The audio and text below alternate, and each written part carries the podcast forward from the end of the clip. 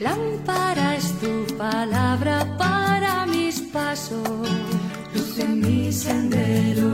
Lámpara es tu palabra para mis pasos, luz en mi sendero.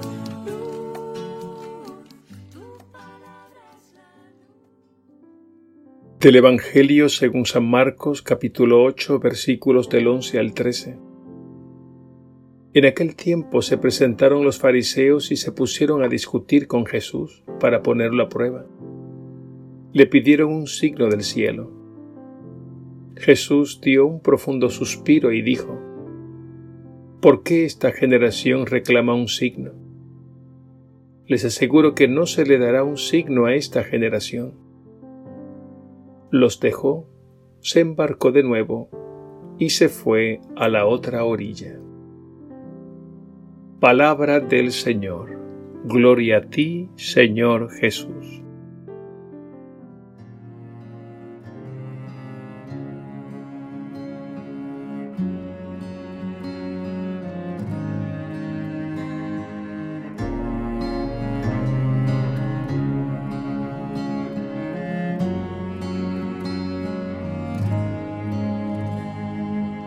Ya confesé mi fe ante ti.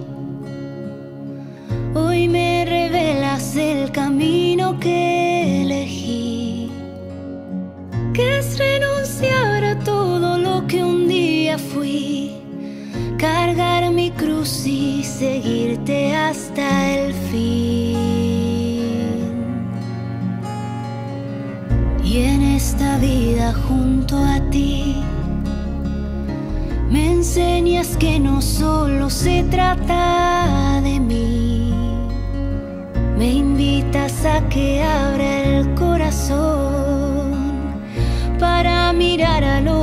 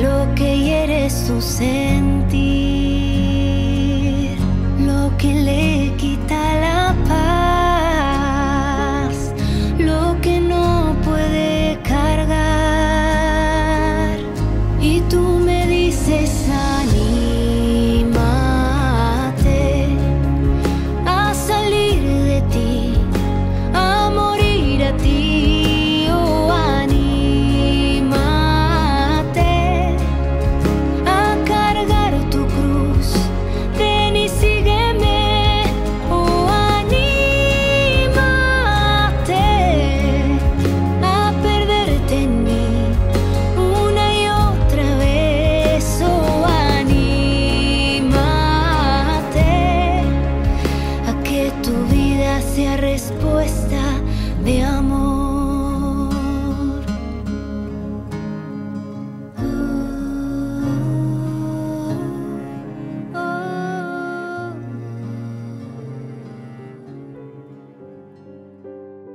Los fariseos ponen a prueba a Jesús, le piden un signo.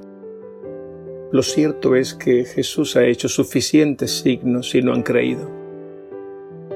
Esto significa que por más signos que haga, no le creerán porque sencillamente están prejuiciados y su corazón está endurecido.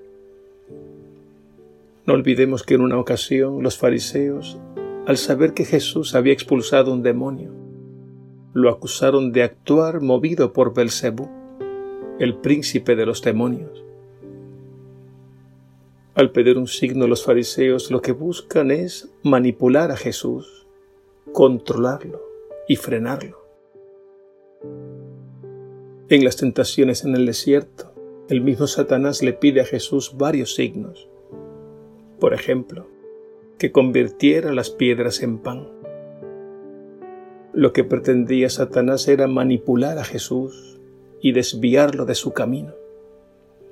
Es lo que sucede en toda tentación. Lo mismo sucedió estando en la cruz.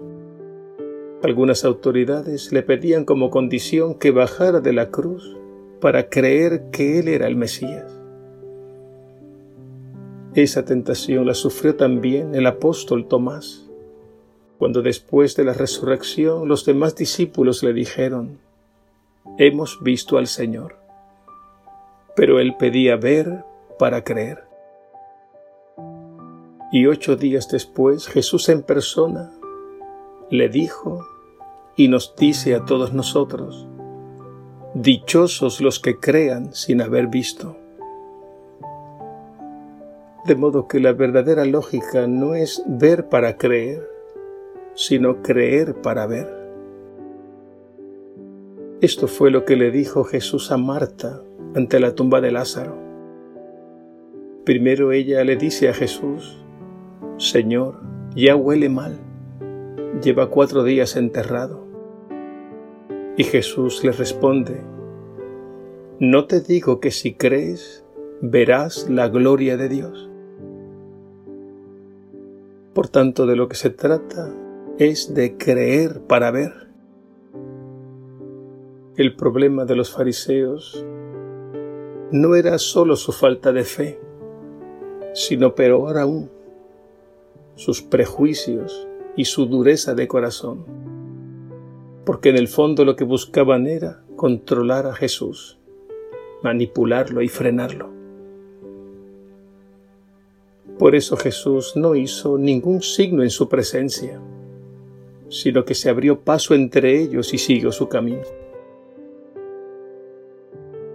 No basta que Jesús haga milagros, se necesita un corazón dócil que lo acoja. Es decir, se necesita la verdadera fe sin la cual es imposible comprender a Jesús y el significado de sus palabras y de sus acciones. Pidamos al Señor creer para ver y que no pongamos condiciones y ensanchemos nuestra mirada porque la vida está llena de signos luminosos a través de los cuales Él sigue hablando y actuando en favor nuestro.